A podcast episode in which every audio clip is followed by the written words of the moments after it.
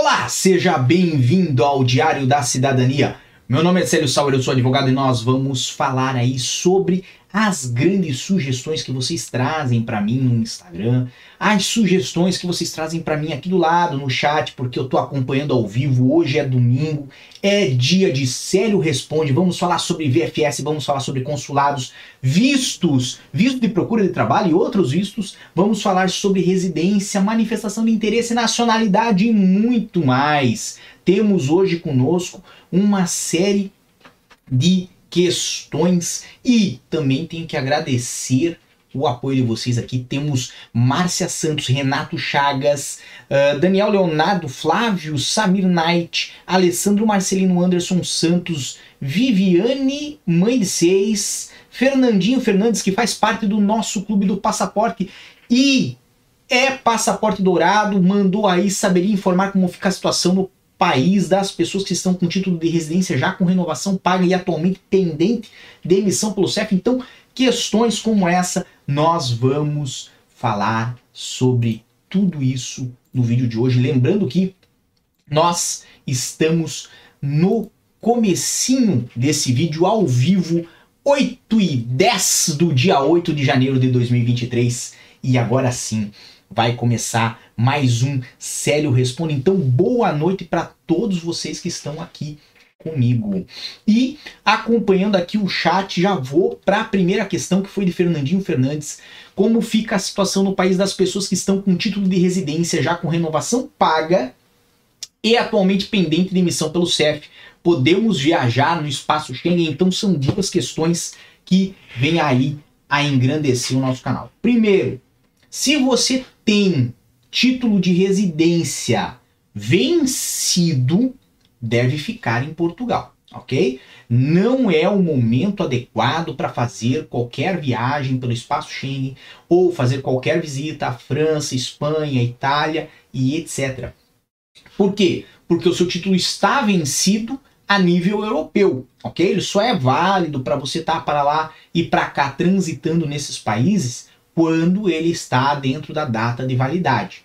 Nesse momento, o título vencido em Portugal foi beneficiado com um decreto, mas vale só dentro de Portugal, não vale fora. Então isso significa que as autoridades portuguesas vão reconhecer que esse título, muito embora esteja vencido, está beneficiado com o último decreto de extensão de validade dos títulos de residência até dia 31 de dezembro de 2023.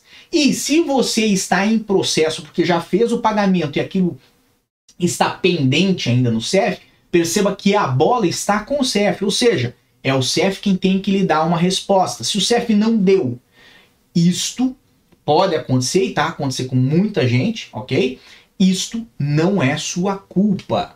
Então, Enquanto o CEF não lhe responde, você está em processo de renovação de residência. Lembrando que o processo de renovação de autorização de residência tem uma validade específica prevista em lei, que são 60 dias. Se o CEF não lhe responde em 60 dias, deve fazer a emissão tácita do título de residência, mas isso não ocorre por né, livre iniciativa do CEF. Você tem que notificar ele para fazê-lo. Lembrando que, de novo, né, para quem ainda tem título válido, mas já fez ali a, a, o pedido de renovação, nesses casos deve aguardar mais enquanto ele está válido, pode transitar no espaço Schengen até o último dia da validade do título tá bom? Eu acredito que eu consegui cobrir aí a sua dúvida completa. Temos muito mais pessoas aqui conosco. Isabel Salal falou boa noite, desejando um 2023 abençoado e produtivo em Portugal. Fiquei preocupada com o número de inscrições para o visto de procura de trabalho. Excelente questão, excelente colocação. Primeiro, um excelente 2023 para você também, para todo mundo que está a nos acompanhar agora ao vivo. Ela falou assim: tendo visto de trabalho Aonde este povo todo vai morar, cada vez mais difícil encontrar arrendamentos e quando se encontra é absurdo que exige. Bem, Isabel, basicamente aqui em Portugal nós temos um problema de moradia, mas isso não é só em Portugal, é no mundo todo. Em qualquer lugar no mundo existe problema de moradia porque efetivamente as casas são construídas depois que existe a necessidade.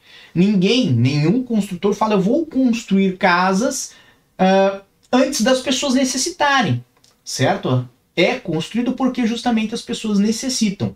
E o prazo de construção de uma casa muitas vezes é parecido ou até maior do que a, a, o tempo em que as pessoas necessitam dessa casa, né? Eu costumo dizer, uma criança leva nove meses para nascer, mas uma casa às vezes leva 12 meses para se construir. Então isso significa que nós sempre vamos ter mais crianças do que casas à disposição. E o que, que importa nos observar disso? Portugal hoje tem dois pontos relevantes sobre moradia. Tem muitas moradias subutilizadas, ou seja, moradias de três quartos, quatro quartos, cinco quartos, que às vezes tem dois moradores, três moradores no máximo, certo?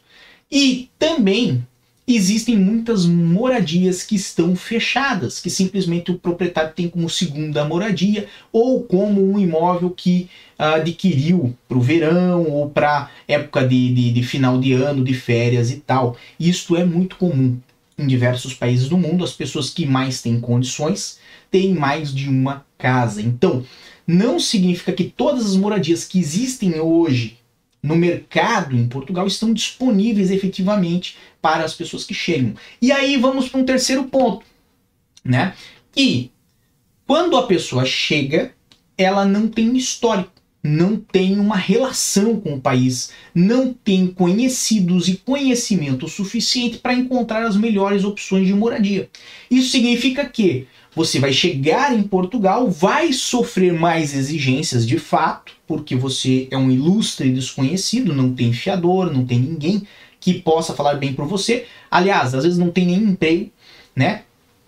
E ao mesmo tempo, né, não consegue ali uma barganha muito grande ou pessoas que se sensibilizem da sua situação para alugar para si.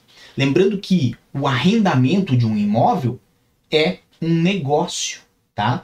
Ninguém compra um imóvel para colocar no mercado de arrendamento porque é de bom coração. As pessoas compram porque é um bom investimento e pretende se trazer lucro. Então, nessa situação, muitas pessoas vão vir a Portugal a trabalho, de fato, e essas pessoas vão necessitar de moradia. Se houverem moradias no mercado, essas moradias vão ser ocupadas. Se não houver vai levar provavelmente um ano, mas pessoas que vão vislumbrar esta oportunidade vão construir moradias justamente para colocar no mercado para arrendar. Lembrando que nessa semana saiu uma matéria de que lá no Porto fizeram um prédio com 71 moradias especificamente para nômades digitais que podem ser arrendadas ao valor de 500 euros ao mês. Não sei se incluem serviços como água, luz e etc, mas acredito que sim, tá? E essas moradias vão estar à disposição de nômades digitais. Então, perceba, são 71 moradias que algum investidor viu a oportunidade, viu que Portugal estava se movimentando nesse sentido de atrair pessoas e resolveu, para ganhar dinheiro, colocar no mercado, né? fazer esse investimento e colocar no mercado. Então, no princípio, acredito eu que vai ser bem difícil, por isso, né, eu entendo a sua questão, mas eu acredito que no longo prazo isto vai até auxiliar Portugal no tanto na construção civil, né, quanto no mercado imobiliário, para que mais pessoas vejam ali a oportunidade de ganhar um dinheirinho extra e coloquem seus imóveis para arrendar, tá bom? É assim que as coisas funcionam no capitalismo, então Tô sendo bem sincero com você. Michele Chagas mandou: Cheguei, então seja bem-vinda, Michele. Flávia Rabelo falou: Como vai ficar essa situação incoerente da VFS? Difícil, pois gastos, pois há gastos, né? E estão desenvolvendo, devolvendo documentos sem mesmo abrir os envelopes, alegando que falta isso ou aquilo. Vários pedidos não são o caso. Compensa ainda a entrada no visto? Flávia, sempre compensa a entrada no visto, tá bom? Isto é uma regra, não é algo disponível, não é algo que nós podemos dizer assim, ah, não, não compensa mais entrar com visto porque a VFS ou o consulado estão analisando desse jeito ou daquele jeito. Eu sei que isto que tem ocorrido no Brasil, tanto das orientações despassadas, orientações divergentes, uh, questões de alteração de entendimento, alteração de orientações, alteração da documentação que é requerida né, quanto também a questão do atraso que tem ocorrido por parte da VFS em encaminhar os processos de visto aos consulados. Eu sei que tudo isso desanima e desestimula as pessoas a fazer o processo de visto, a fazer o processo adequado. Mas veja, você, se não fizer o processo de visto, vai estar trocando às vezes 60, 90 dias do processo de visto, porque nós temos que considerar o tempo lá no consulado, mas também o tempo de preparação, por um processo que muitas vezes demora dois anos aqui em Portugal. Ah, mas eu não vou fazer manifestação de interesse, eu vou fazer um processo como estudante, porque eu vou para estudar em Portugal. Meu amigo, Hoje não tem vagas para estudante aqui em Portugal. Hoje não tem vagas para pai e mãe de português ou de criança residente. Então, se não tem vagas, como é que você vai fazer o processo? É essa a questão. Então, você troca a certeza do visto e do agendamento por uma incerteza, o que não é vantajoso para você. Então, em qualquer hipótese, fazer o visto é melhor e é privilegiar-se com um agendamento, com um atendimento já organizado pelo consulado junto ao CEF, tá bom? Então, assim, não dê bobeira, não venha como turista para Portugal na expectativa de se resolver aqui, porque quando você chega aqui, o processo fica mais complexo, o processo fica, de certa forma, uh, quase que inacessível não é bem a palavra. A palavra é mais correta, né? A palavra mais correta é sem saber, você fica sem saber quando é que você vai resolver a sua situação, certo? Então você troca a estabilidade e fica com uma incerteza. É essa palavra, ele fica incerto aqui em Portugal porque você não sabe quando é que você vai. Aliás, eu digo que o único processo que você tem certeza de quando você vai ao CEF hoje iniciado diretamente em Portugal, é a manifestação de interesse, porque você tem certeza que você vai daqui a dois anos ou mais falar com o CEF. Antes disso, você nem chega lá. Quem mais que nós temos conosco aqui? Uh, temos aí. Uh, deixa eu ver, deixa eu ver. Vivi Anne Mãe de Seis mandou ali. Uh, Isabel, número de inscrição não significa deferimento do processo de fato, quando você faz o processo de visto, certo? Pode ter um resultado positivo ou um resultado negativo, muito bem lembrado pela Viviane. Então, este grande número de inscrições que teve de pessoas para vir trabalhar em Portugal não significa que todas as pessoas vão ter o processo deferido. Isso é fato. Dani Davanzo mandou que nós estamos querendo é ir com o visto de procura de trabalho e precisamos nesse momento de pessoas que lutem pelos nossos direitos em nosso auxílio em relação à VFS Help. Gostei da sua mensagem e, de fato, nós precisamos de pessoas coerentes que percebam que essas, essas alterações de entendimento, que essas alterações de orientações passadas hoje pela VFS e pelos consulados só prejudicam o interesse das pessoas e também o ingresso do processo de visto e fazem com que muitas pessoas questionem se vale a pena ou não fazer o processo de visto. Então, excelente questionamento, Dani, excelente uh, uh, mensagem aí que mandou para nós. Quem mais que está conosco? Temos Sebastian Lincoln, Gerson Gleibson, Poli Pérez Doula, uh, Thiago Silva, Vaneide Maciel Silva. Então, sejam todos bem-vindos. Eh, bem-vindos. Uh, o que mais que nós temos aqui? Vamos lá. Uh, Vida Bela mandou boa tarde, doutor. Você acha que a VFS recebe com bons olhos ou melhor olhar o processo que é enviado através de um escritório especializado em imigração? Obrigado pelo trabalho, tamo junto.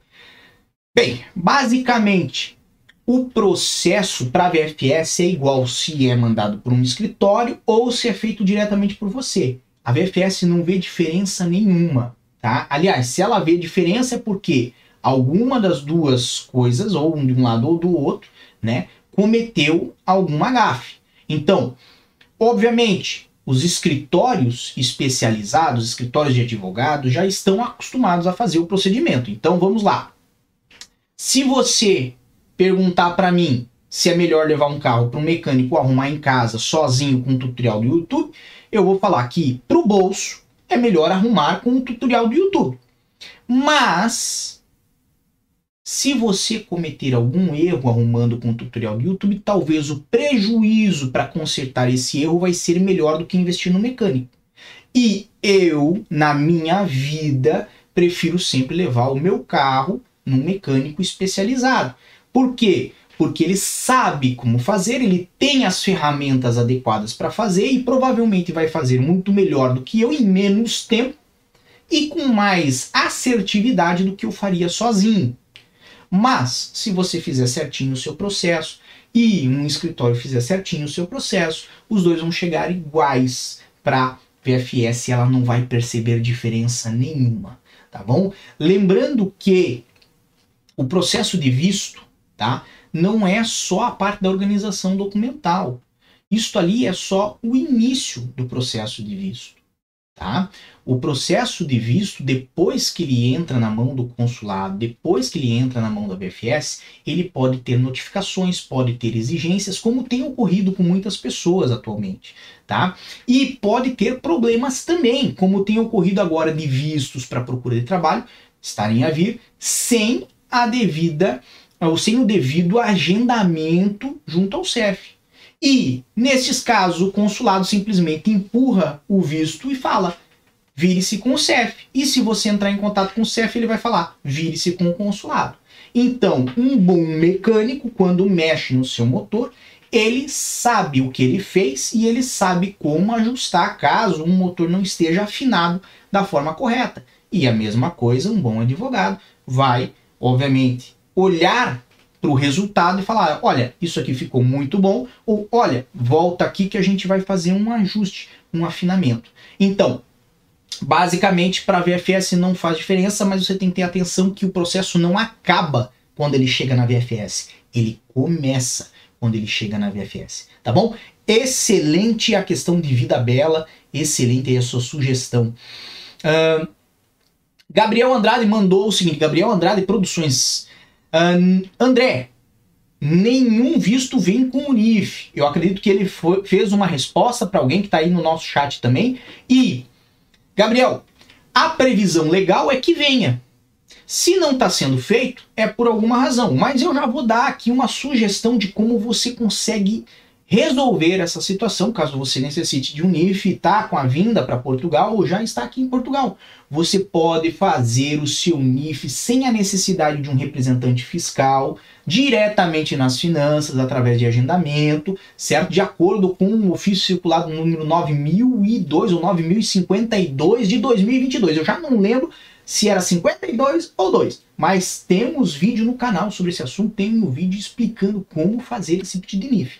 E as finanças fazem NIF sem representação fiscal. Se alguém falar para você assim, ah, não, você precisa ter um representante fiscal em Portugal. Não, não precisa. Você só precisa ter representante fiscal em Portugal se você já tiver constituída ou pretender constituir uma relação jurídico-tributária em Portugal. E se você vai vir trabalhar, né? Depois que você tiver o contrato de trabalho, você tem 15 dias para fazer a alteração no seu NIF, colocar um representante ou então fazer o seu NIF é, é, ter o endereço seu aqui de Portugal. Mas as finanças fazem sim NIF sem representação. Ficou aí a dica desse vídeo para você, tá bom? Uh, temos aí quem mais conosco? Ellen Alencar mandou boa noite. Doutor Célio, o que fazer quando tentamos renovar a residência online e aparece a mensagem que o estatuto não permite fazer a renovação online? É residência pelo artigo 88.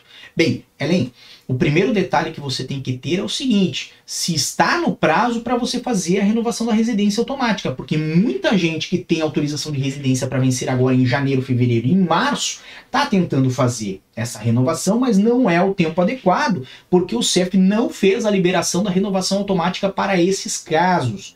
Então, se for essa situação, tem que aguardar. É este o ponto. Agora, se a sua residência já venceu, é de outubro, novembro, dezembro, aí você tem que entrar em contato com o CEF porque às vezes tem algum probleminha no seu caso ou tem algum detalhe que tem que ser visto no seu caso em específico e tem que ser tratado diretamente, pessoalmente, presencialmente com o CEF. Ou seja, por isso que daí não consegue fazer a renovação automática. Temos Douglas Miranda conosco, temos Olá Everton Silva que mandou com reajuste do salário mínimo português qual valor em euros devo considerar na hora de comprovar os meios de subsistência? Bem, você deve considerar o valor do novo salário mínimo 760. Agora, dependendo para o que você for fazer, tem que se considerar 12 meses desse, salário, desse valor de salário mínimo que vai dar 9.120 euros se os meus cálculos não estiverem errados, tá bom?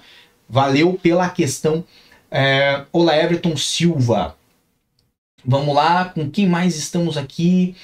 É, Poli Pérez Doula, Gerson Gleibson, Sebastian Lincoln, temos Jean Gomes Fortunato falando aí boa tarde, boa noite a todos, like, like, like e um joinha. Então agradeço se puderem deixar aí o like no nosso vídeo. Temos quem mais? Hum, Marcelo mandou, todo mundo sabe que só tira a carteira quem tem residência. Então vamos lá. Basicamente, quando você tem autorização de residência, você tem direito a fazer duas coisas. Uma, ir numa autoescola e se inscrever para fazer a sua primeira carteira de habilitação. Vamos, vamos supor que você nunca teve carta uh, de habilitação, você nunca teve uma CNH no Brasil, por exemplo, e agora está aqui em Portugal e pretende fazer a sua primeira carteira de habilitação. Então, se você tiver um título de residência, você consegue se inscrever e fazer autoescola e depois fazer os exames e depois ter acesso ao seu título de condução.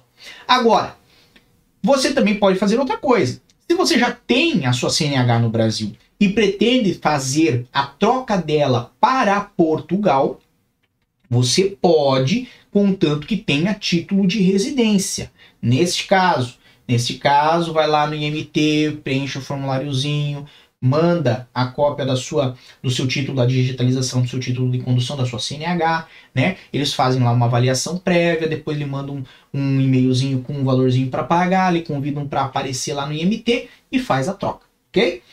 Se você não tem título de residência, não tem direito nem a uma coisa nem a outra. Antigamente, na época da pandemia, foi permitido fazer a troca da carta de condução para quem estava em processo de manifestação de interesse e tinha lá aquela declaração de entrega da manifestação de interesse, mas isso já foi há anos atrás.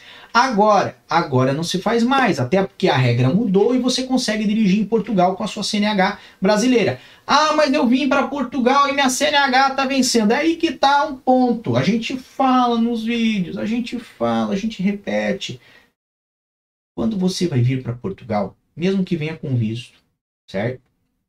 Mesmo que você venha turismo também, você tem que fazer lá a renovação da sua CNH, tá bom? Por quê? Porque você renova ela e aí ela tem um prazo de validade mais ampliado. Agora, vem com ela vencendo, vencida ou para vencer, aqui você não consegue renovar. E aí começa a gerar uma série de problemas para você, certo? Então, Infelizmente, infelizmente, não tem o que fazer. Quem está em processo de manifestação de interesse, está com a carta vencida, acaba que tem prejuízo, tá bom? Matheus Marque Programação na Europa. Ah, meu Deus, desapareceu aqui o que eu ia ler do Matheus. Calma aí. Uh, pode falar um pouquinho do artigo 90, parágrafo 2, AR para profissionais altamente qualificados. Minha R é por esse artigo, sou da área de TI aqui, tenho um bom salário, vim como turista. Bem, Matheus, Basicamente, a autorização de residência para profissionais altamente qualificados, ela se encaixa, né, na maior parte das vezes, para profissionais que comprovam essa alta qualificação, que exercem a função altamente qualificada e que têm uma remuneração padrão para profissional de alta qualificação, como por exemplo, valores superiores ali aos 1.400, 1.500 euros, tá bom? Então, nós temos diversas profissões com capacitações que exigem capacitações técnicas e especializadas que podem se encaixar com profissionais de alta qualificação. Existe até uma tabela certo? De profissões do grupo número 1 e número 2 a nível europeu que podem ser consideradas como profissões de alta qualificação. Mas, agora vem sempre o ponto do mais. Mas nem todas as pessoas que às vezes estão nesses enquadramentos da alta qualificação conseguem comprovar o salário, ou nem todas as pessoas que às vezes exercem uma profissão de alta qualificação e têm o salário compro conseguem comprovar que tem de fato né, ah, uma profissão especializada ou que tem aquela especialização necessária para aplicar o artigo 90 né, como profissional altamente qualificado. Então é um processo muito bom, mas é um processo delicado, é um processo com detalhes. E dessa forma, né, você pode antecipar a sua autorização de residência fugindo da manifestação de interesse? Pode, certo? Mas também pode chegar lá no CF ter um indeferimento, a depender do caso. Meu conselho eu sei que você veio como turista e ficou, mas meu conselho, se você é um profissional de alta qualificação e não está em Portugal, faça esse processo através do visto D3 e venha com o visto adequado para o efeito. Até porque, quando você entra como turista, você tem um prazo específico para dar entrada nesse processo. Se ultrapassar o prazo, o processo já pode não ser aceito. Então começa a ter uma série de detalhes e entraves que podem inviabilizar completamente a aplicação do processo com um profissional de alta qualificação. Tá bom? Então, muito obrigado aí pela sua sugestão, tá? Mas, de fato, é, esse é um processo que ele tem muitos detalhes. No seu caso, deu certo? Perfeito? Em outro caso, às vezes, de pessoa que trabalha na mesma profissão que você, na mesma empresa que você, pode não dar, por causa de detalhes específicos do caso daquela pessoa. Vamos lá, José Ferreira mandou. Já está valendo solicitar o reagrupamento familiar em paralelo com a solicitação do visto D7? Sim, José. Já fazem nos consulados os processos de acompanhamento familiar e é até muito adequado que quem venha daqui para frente para Portugal acompanhar um familiar com o processo de visto, que faça também um acompanhamento familiar. Por quê? Porque as vagas aqui em Portugal estão cada vez mais inconstantes e cada vez mais é cada vez mais difícil para nós perceber ou descobrir quando é que vão ter as aberturas de vagas. Então assim, é bem bem complicado você tentar tratar o reagrupamento familiar diretamente aqui em Portugal, atualmente em 2023, tá bom? Temos quem mais conosco? Temos Thaleson Moraes, Joelson Matos, um, José Ferreira, Alexandro Novaes, Eber Souza, Cintia Moura, uh, Nessa Santos, que já falou conosco aqui. Temos quem mais? Quem mais que está conosco aí? Manda um alô que eu vou gostar de saber. Hum, Guilherme Borges Vieira Rodrigues. A NIF sem representante é igual ao NIF com representante? Excelente pergunta. Ele é igual, é um NIF definitivo, vai começar pelo número 31, lembrando que o NIF é, já teve fase que começou por 26, por 27, por 29, por 30, agora já está no 31, ok? É essa a parte inicial, os dois algarismos iniciais do, do NIF. Uh, mas quando o NIF ele é com representação fiscal, o representante age como um intermédio entre você e a autoridade tributária. Então, se você ficar na dívida de algum imposto, se você receber alguma notificação, alguma carta das finanças, quem vai lhe encaminhar ou deveria lhe encaminhar é o representante fiscal. Quando o NIF é sem representação, ele é específico para quem não tem nenhuma relação jurídico-tributária com Portugal, ou seja, não trabalha em Portugal, não tem atividade aberta em Portugal, não tem um imóvel em Portugal, certo? É a pessoa que às vezes está no Brasil, pensa em vir para Portugal no futuro, certo? Mas não sabe exatamente quando vai vir, mas resolve que vai organizar esse documento. É para o cara que recém chegou em Portugal, ainda está procurando um emprego, precisa de um NIF para alugar um imóvel, certo? Não vai comprar, vai só alugar mas né, não tem ainda ali a certeza de que vai encontrar o seu trabalho. Nesses casos, aí ele tem um NIF sem representação fiscal, tá bom? Lembrando que Se você tem um NIF sem representação fiscal e começa a trabalhar ou vai comprar um imóvel, você pode colocar, e você tem a obrigação de colocar um representante fiscal dentro dos 15 primeiros dias, a partir do momento em que gerou essa relação jurídica tributária com Portugal. Mas em todo mais é um NIF definitivo. Se você fizer ele hoje e daqui a 50 anos voltar a Portugal, ele vai estar tá lá, vai estar tá válido ainda, certo? Mas ele tem essa peculiaridade de não necessitar da relação com o representante fiscal, tá bom? E é muito bom, por exemplo, aí para quem não quer ficar todo ano pagando lá o representante fiscal, que tem muita gente que faz o NIF, e aí depois, né, vai lá todo ano e cobra. Ou então, para você que não quer deixar uma outra pessoa, um terceiro, um, um desconhecido, né, como seu re responsável nas finanças. Até porque quem é representante fiscal pode pedir a sua senha, certo? Quem é representante fiscal pode uh, ter acesso ali ao que você está comprando dentro do portal das finanças. Se você bota o seu NIF, ele tem acesso, ele sabe o que, que você comprou, quem que emitiu uma fatura, quem não emitiu, certo? E na pior das hipóteses, né? Mas isso daí dependeria já de ter outro tipo de representação. A pessoa que tem a representação fiscal de IVA, por exemplo, pode abrir a sua atividade e pode também emitir recibos verdes em seu nome. Então, começa a gerar uma, série, uma série de, de detalhes né, que você tem que estar tá com atenção.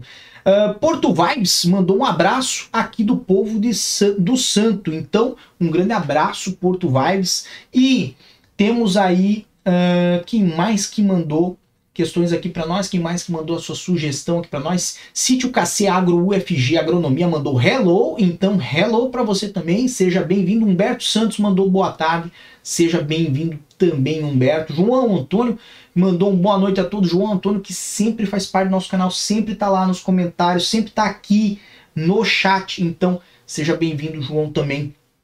Ellen Alencar mandou Doutora, a residência do meu marido venceu essa semana. Está aparecendo a mensagem que o estatuto não permite renovar online, mas é artigo 88. Estamos preocupados porque ele presta serviço na França para a empresa portuguesa. Bem, é aquela velha história, né? A residência venceu em Portugal, o despacho, ali, o despacho num decreto que nós já falamos, que nós colocamos na semana passada aqui no canal, ele é válido somente para Portugal. E nesse momento né, o seu marido ele está ali no limbo jurídico. Então, o ideal seria mesmo ele, né, ou entrar em contato com, as, com a, com a com o CEF, não com as finanças, falei tanto de NIF que agora confundiu, mas entrar em contato com o CEF, mas fato é que o CEF ainda não abriu renovação para renovação automática para as residências que vencerem em janeiro, fevereiro e março, tá bem? Eber Souza mandou, caso visto vier indefinido, tem como recorrer? Sim, dependendo da fundamentação na maior parte dos casos, tem sim como recorrer, tá bom? Joelson Matos mandou, como ficam os vistos que estão vindo sem um agendamento na UCEF? Eu aconselharia a fazer uma notificação ao consulado para que eles façam o agendamento, até porque não é o CEF quem tem que fazer, providenciar esse agendamento, é de fato o consulado. Uh, temos aí o CEF vai emitir também o NIF e o NIS para quem está a chegar com visto de procura de trabalho. Tem algo definido sobre isso? Bem, a lei tem a previsão de que as pessoas já viriam com visto e com esses documentos. Agora, o que pode estar tá ocorrer? Pode estar tá ocorrer que os consulados não estão sabendo né, como que devem proceder para fazer essas emissões. Fato é, a previsão legal existe, agora, na prática, no dia a dia, essa uh, pontuação, esse detalhe não está sendo respeitado, tá bom? Uh, Renan Neves mandou aguardando o consulado do Rio de Janeiro tem que ter paciência, é isso mesmo, Renan. Um, Kleber Guimbim botou boa noite, então boa noite para você também, Kleber. Agora, vamos lá. Thaís Gamer mandou: faço quatro anos de residência cá, posso pedir já o cartão de cidadão? Thaís, cinco anos é o prazo para nacionalidade portuguesa. Antes disso, não há como. Por quê? Porque você não completou os cinco anos de residência legal. E cá entre nós, Espero que não aconteça, mas você pode desistir de morar em Portugal nesse próximo ano. Você pode olhar e falar assim: ah, já fiquei quatro anos e meio, entrei com meu processo lá de nacionalidade, mas eu não quero mais viver em Portugal. Vou voltar lá para outro lugar. Então, assim, só com cinco anos é que esse direito se firma. E nós chegamos aí a praticamente 35 minutos de live, então tenho que agradecer muito a todos vocês que estão aqui conosco ao vivo. Lembrando que nós sempre trazemos material aqui no nosso YouTube, mas também levamos muito material lá no Instagram. E boa parte do que está aqui foram sugestões de vocês foram, foram materiais que vocês trouxeram para nós. Então agradeço muito a participação de cada um de vocês. E se eu li o seu nome, se eu mandei aí um oi para você hoje, deixa o seu like, porque isso ajuda muito o nosso canal e traz muito mais pessoas aí interessadas no nosso material aqui para o YouTube, tá bom? Um grande abraço a todos, muita força e boa sorte, um excelente domingo para vocês. Por enquanto é só e tchau. O que você acaba de assistir tem caráter educativo e informativo. Compõe-se de uma avaliação genérica e simplificada. Agora, se você quer saber de fato como as coisas são, você vai ter que ler.